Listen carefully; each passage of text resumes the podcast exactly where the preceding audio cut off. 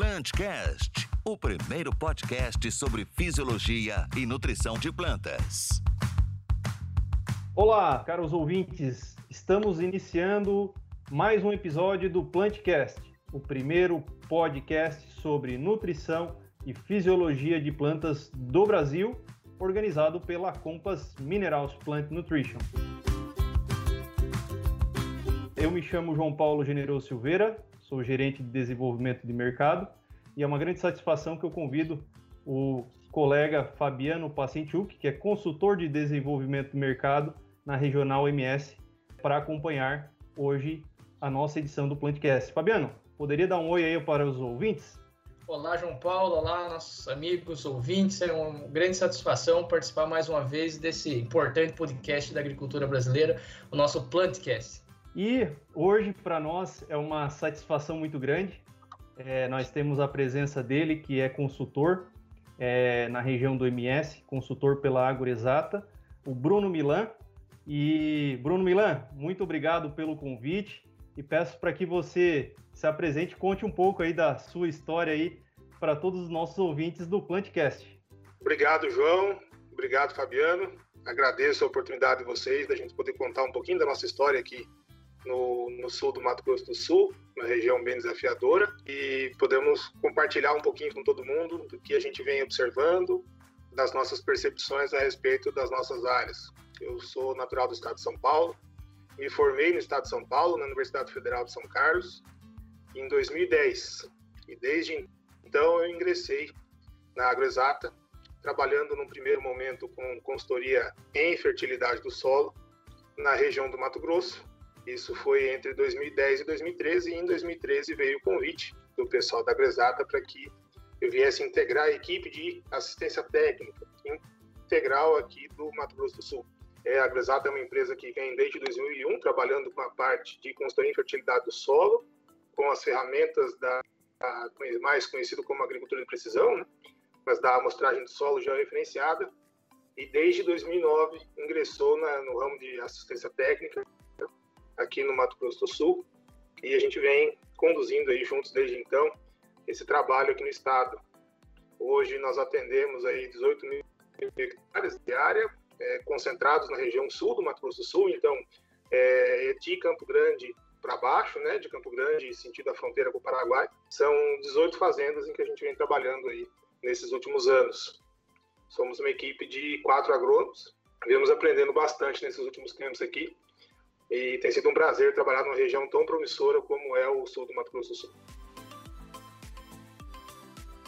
É, para nós é uma satisfação recebê-lo aqui no nosso Plantcast aproveitando né, um pouco, como você colocou muito bem na sua introdução, né, dos aprendizados durante essa carreira né, e, e, a, e de vivência de campo, né, sem sombra de dúvidas, traz muito aprendizados para a gente. Eu gostaria que você compartilhasse com os nossos ouvintes quais são os, os principais obstáculos, digamos assim, que o agricultor é, hoje trabalha com a cultura da soja, ele encontra é, quando se pensa em um manejo visando alta produtividade, até mesmo né, alta rentabilidade aí durante os anos de cultivo.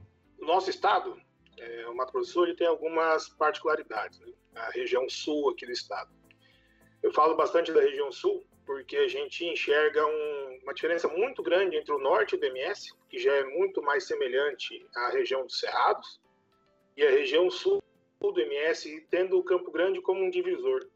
Inclusive, materiais de soja são muito diferentes os materiais semeados na região norte do estado são muito diferentes dos materiais semeados aqui na região sul, né, que é uma região que já se aproxima, já se assemelha bastante climaticamente ao norte do Paraná. Nós temos desafios aqui, é, o nosso solo, apesar de na maioria das vezes ser bastante argiloso, ele era um solo distrófico, um solo naturalmente com baixos teores de cálcio e magnésio, uma presença de alumínio bastante frequente e alumínio em altas quantidades, tanto nas camadas mais superficiais como em profundidade. É, nós temos uma região de baixas altitudes, né? A nossa altitude média aqui oscila aí de 300 a no máximo 500 metros nas fazendas que nós atendemos.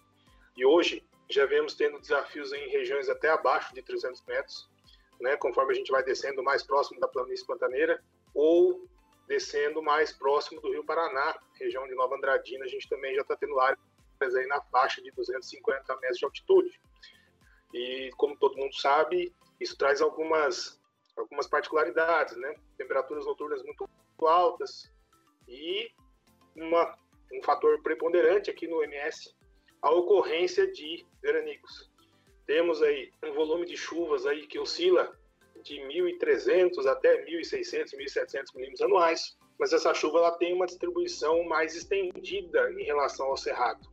Então nós temos um volume um pouco mais baixo dos que são costumeiramente registrados no Mato Grosso, por exemplo, ou que são registrados no Rio Grande do Sul, e a nossa chuva é um pouco mais distribuída ao longo do ano. Nós temos chuvas, apesar de termos uma estação seca razoavelmente definida, principalmente nos meses de julho e agosto, que são os meses aí em que a gente tem precipitações mínimas e intermitentes ao longo dos anos, a gente tem uma distribuição de chuvas ao longo de pelo menos 10 meses do ano. E isso faz com que é, praticamente todos os anos aí dentro do, da nossa safra agrícola, né, colocando os meses de setembro a maio, né, pensando em soja e milho safrinha, dentro desse período, seja muito frequente a ocorrência de seca nesses, nesses meses, né, períodos aí de no mínimo 15 dias, né, ou como acabou acontecendo com a gente na safra 2018-2019, em que a gente teve um mês de dezembro extremamente seco e a gente teve propriedades que ficaram aí até 35 dias sem ocorrência de chuva. Não teve chuvas no mês de dezembro em algumas propriedades naquele ano.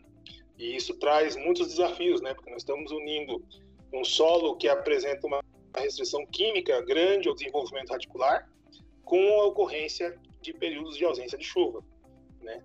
Então nós precisamos isso precisa ser muito trabalhado e é um ponto de atenção nosso aí há bastante tempo é, de como preparar esse solo, como preparar essa planta para suportar esse estresse hídrico tão frequente para a gente. Bem, Bruno, é, observando a tua fala, mostra o quão desafiador é trabalhar né, nessa região, né? E é uma região que acaba que espelha também é, muito do que acontece em várias outras importantes regiões produtoras de grãos é, no Brasil, né?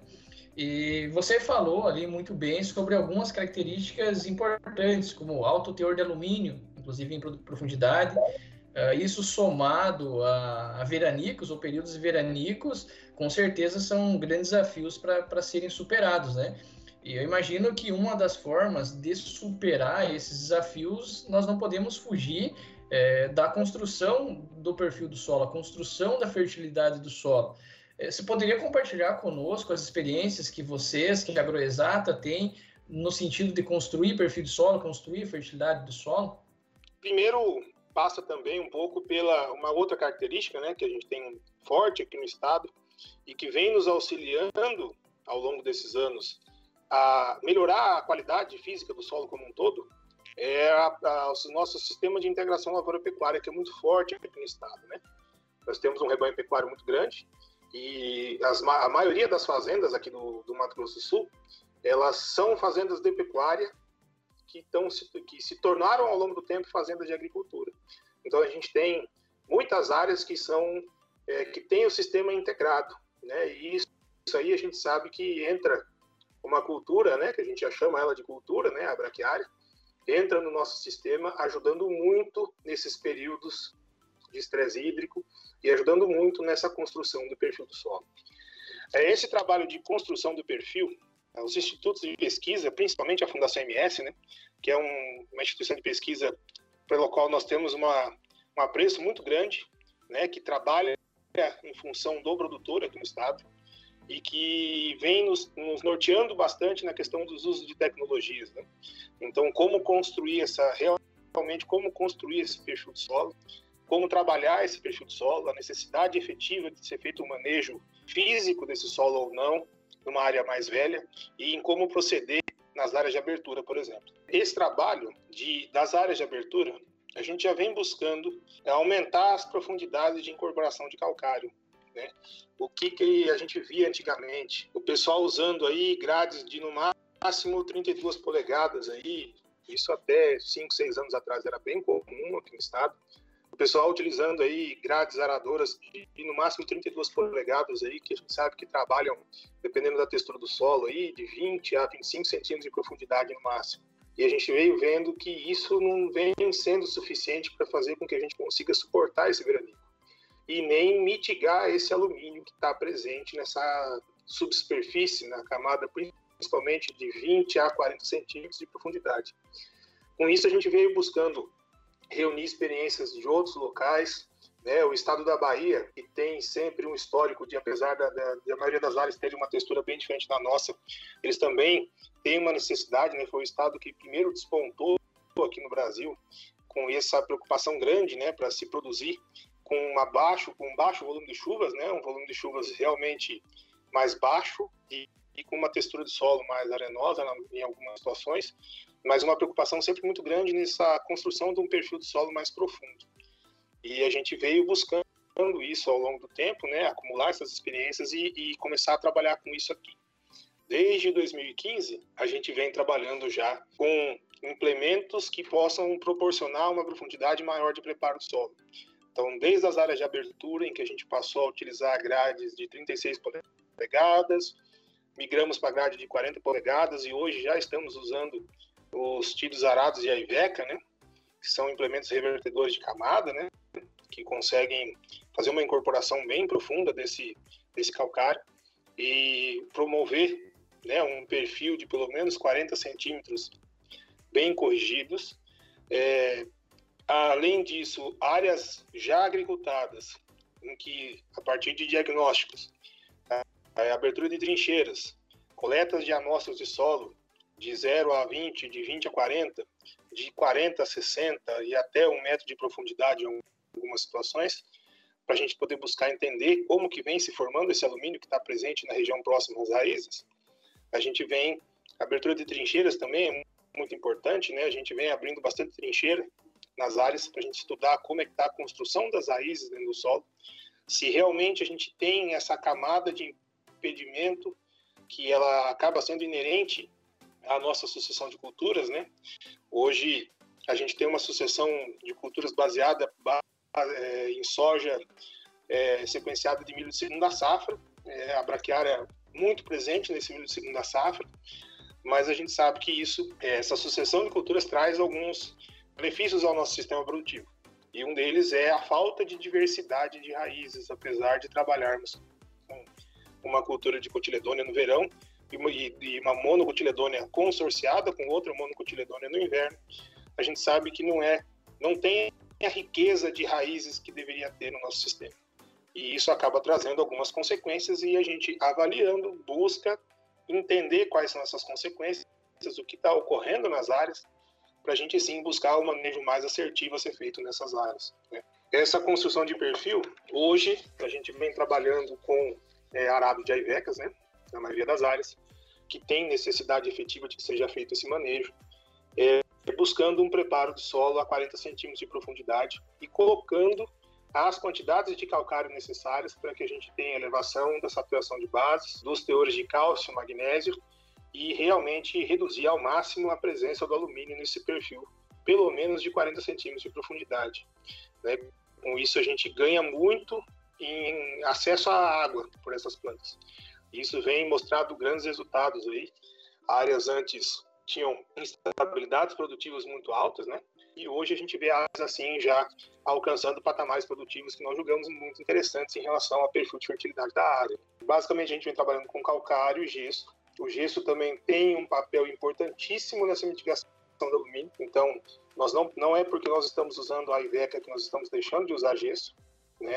Acreditamos que tem essa correção química do alumínio em subsuperfície e a correção efetivamente física da incorporação do calcário, elas têm caminhos diferentes a seguir, então um não exclui o outro, né? Eu acredito muito no gesso. O gesso tem um papel importantíssimo no nosso sistema produtivo. Nós continuamos usando, mas em algumas situações nós temos visto que devido à compactação, à formação de zonas compactadas no solo, principalmente de é, abaixo dos 10 centímetros até 30 centímetros, a gente precisa realmente fazer um, um manejo físico dessa área, para que aí sim o gesso possa cumprir o seu papel, ter a solubilização que ele precisa, nas profundidades em que ele precisa ser solubilizado, e para aí sim ele poder é, carregar esse alumínio e começar a tirar ele da nossa zona é, radicular.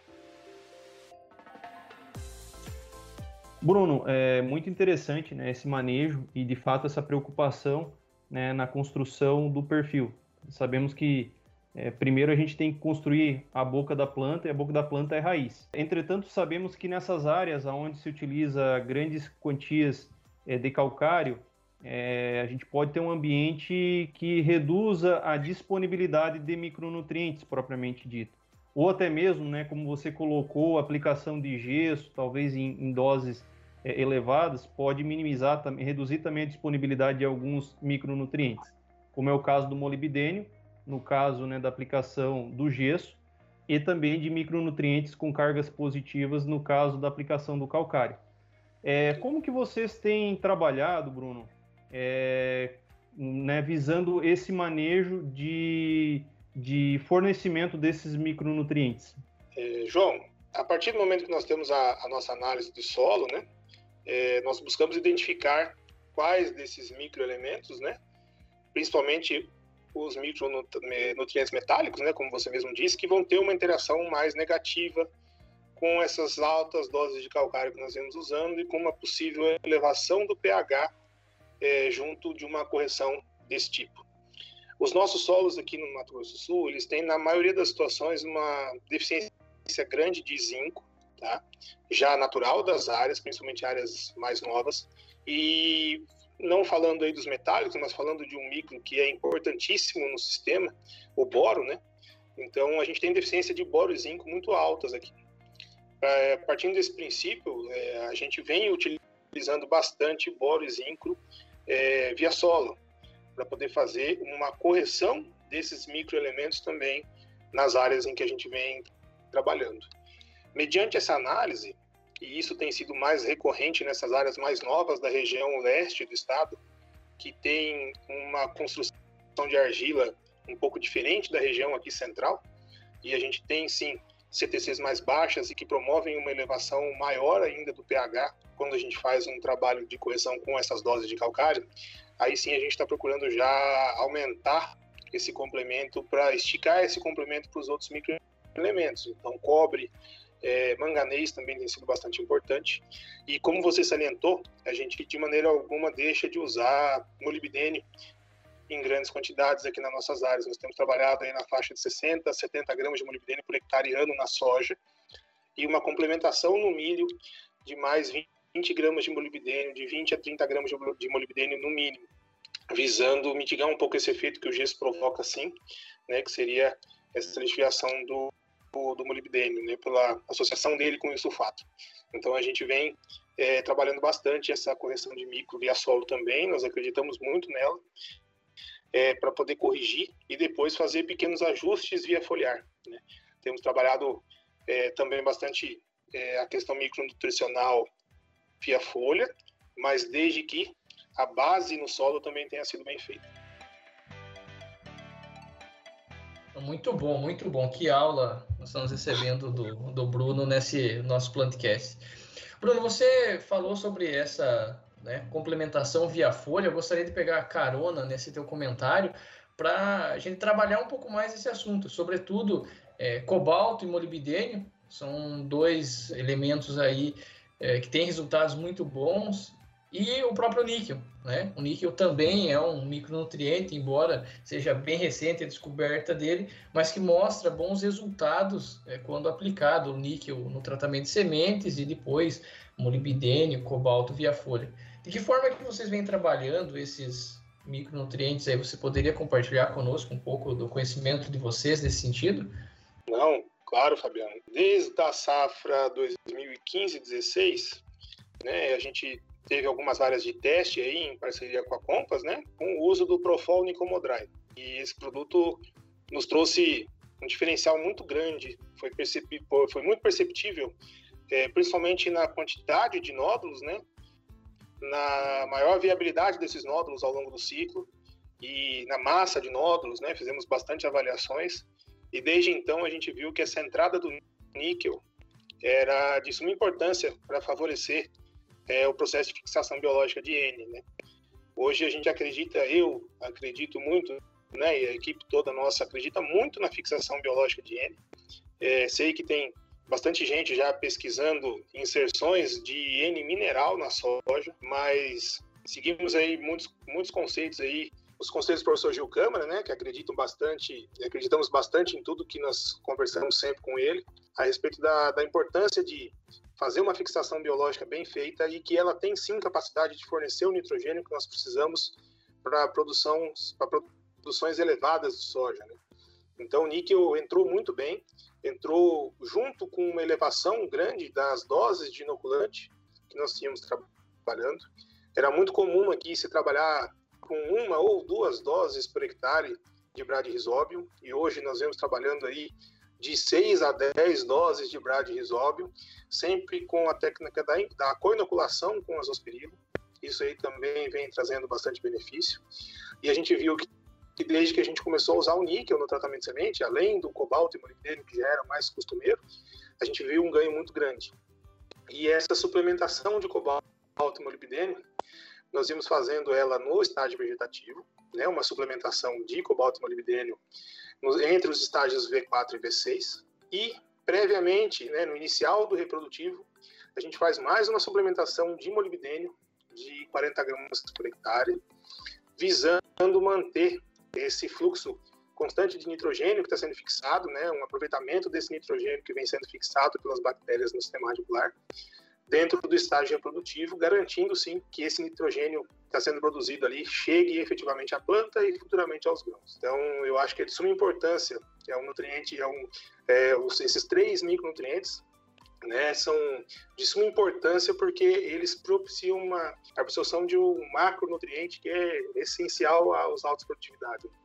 Então, o nitrogênio é de graça, né, o nitrogênio feito com custo de graça não porque tem o custo inoculante, mas um nitrogênio muito barato, né, um, um N que faz com que que viabilize mesmo a soja aqui no Brasil. Então a gente hoje, se nós fôssemos precisar a soja de maneira mineral, a gente sabe do volume de ureia que a gente precisar consumir numa área dessa, né, sendo ureia ou outras fontes nitrogenadas, e isso praticamente viabilizaria o cultivo de soja em muitas regiões.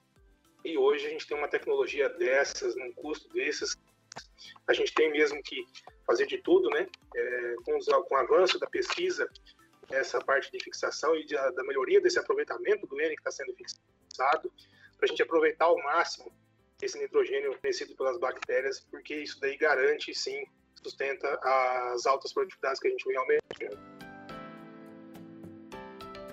Sem sombra de dúvidas, né, Bruno? Quando a gente fala cultura da soja, nós estamos falando aí numa extração de 83 kg de nitrogênio por tonelada de grãos produzido, grão de soja produzido, é, segundo a Embrapa, e isso é, é algo muito significativo. É né? o nutriente mais extraído por parte da cultura da soja, e sem sombra de dúvidas, trabalhando de forma adequada, como você colocou muito bem né, nos conselhos aqui, né, no, nos posicionamentos de vocês, a gente, a gente consegue sim é, fazer com que essa fixação bio, biológica seja de forma eficiente e atender a demanda da cultura para altas produtividades. Exatamente, João. E a gente também já vem pensando em elevações nos teores de molibdênio no solo, né?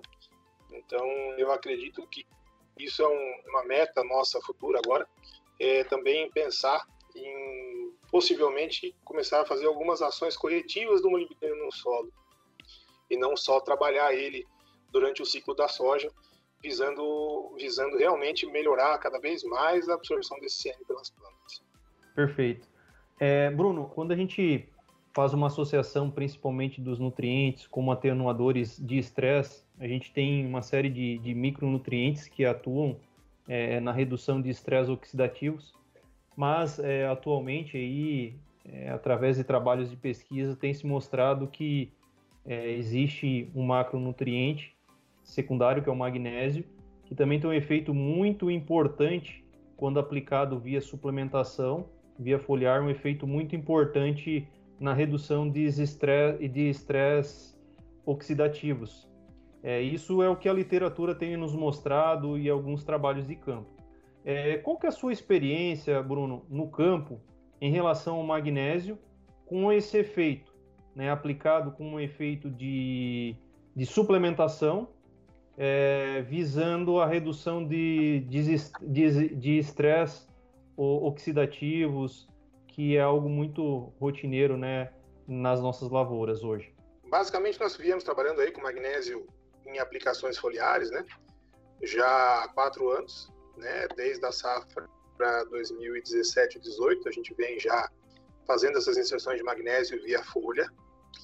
É, num primeiro momento, a gente trabalhou bastante o estágio reprodutivo da cultura, visando aumentar os teores de magnésio na folha, para que ele, para que a gente tivesse mais magnésio atuando como um elemento transportador de fotoassimilados para os grãos, né, para as estruturas reprodutivas da planta.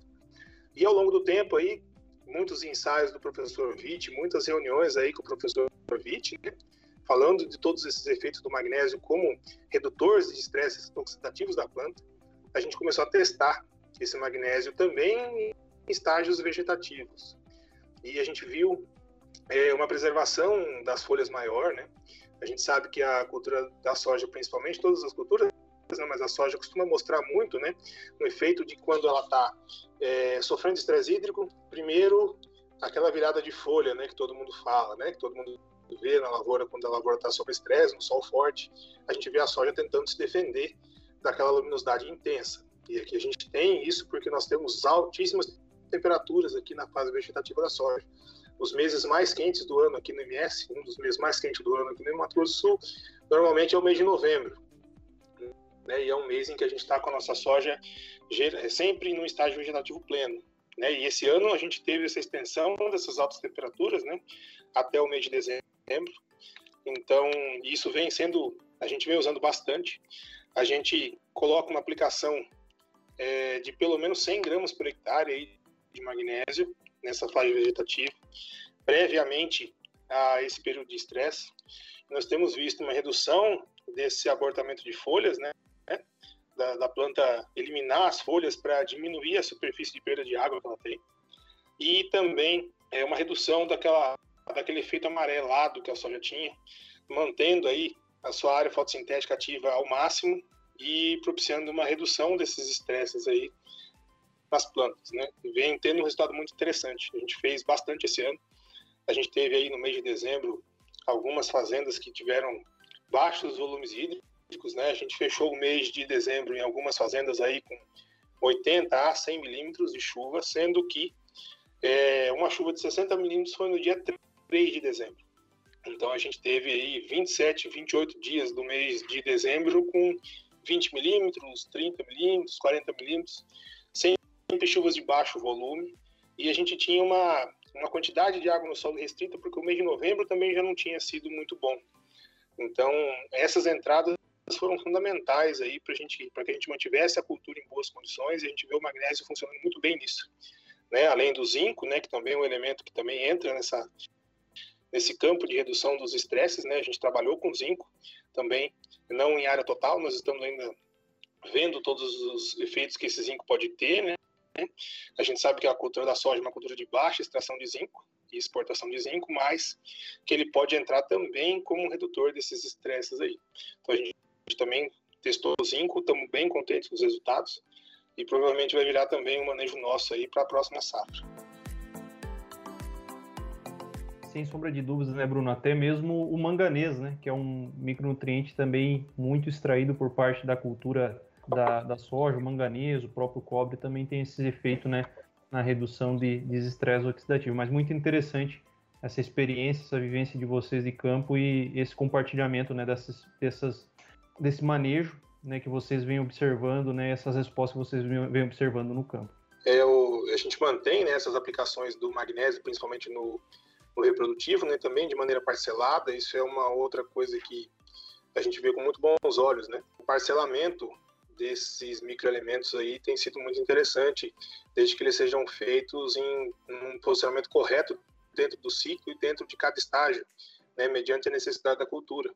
Então, a gente não deixou de fazer o magnésio nos estágios reprodutivos. A gente aumentou o parcelamento e tem visto efeitos benéficos disso.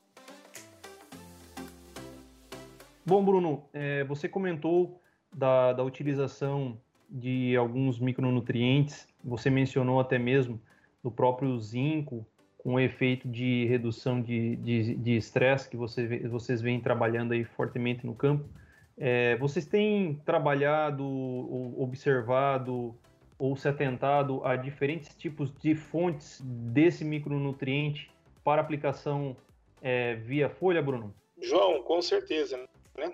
Hoje a oferta de fontes é muito grande e acredito que o produtor tem plenas chances, né? Por exemplo, vamos pegar o, o portfólio mesmo da Compass, né? Que tem várias opções de fontes. O produtor tem total liberdade para fazer escolhas que se adequem melhor ao momento em que ele precisa fazer essa inserção do microelemento na área dele via folha. Né? Então, se ele vai precisar fazer uma mistura com glifosato, por exemplo, é, a gente sabe que tem a necessidade de ser feito com um produto base quelato, né? Para você não ter nenhum tipo de incompatibilidade. Então, você tem produtos hoje que oferecem garantia de aplicação sem nenhum tipo de problema, com associados ao glifosato. E caso não haja, não seja um momento em que você tem a necessidade de fazer essa mistura com glifosato, aí vai muito da velocidade de absorção que cada fonte tem, né? Então, por exemplo, o, produto que a gente usa em algumas áreas, né, o Profol Produtividade, que tem que é um complexo de micronutrientes com três fontes diferentes, né? Tem uma fonte quelato, uma fonte sulfato e uma fonte cloreto, que garante uma linearidade de absorção via folha, né? Então você tem um, uma parte desse microelemento prontamente disponível, uma parte em médio prazo e uma parte em mais longo prazo de disponibilidade a um custo muito interessante.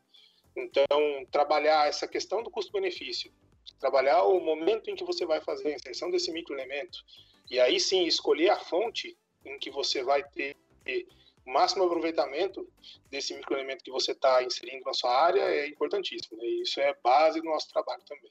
Legal, Bruno. Realmente é, conhecer a fonte que está sendo utilizada é algo extremamente importante para que a gente tenha o sucesso, é o sucesso né, na resposta aos, aos nutrientes que estão sendo aplicados. Então, muito bom. É, parabéns aí pela, por, é, por se atentar a esses detalhes. É o pequeno detalhe, mas que faz a grande diferença. Com certeza, João, com certeza. Que interessante, Bruno, você essa abordagem sobre fontes, né?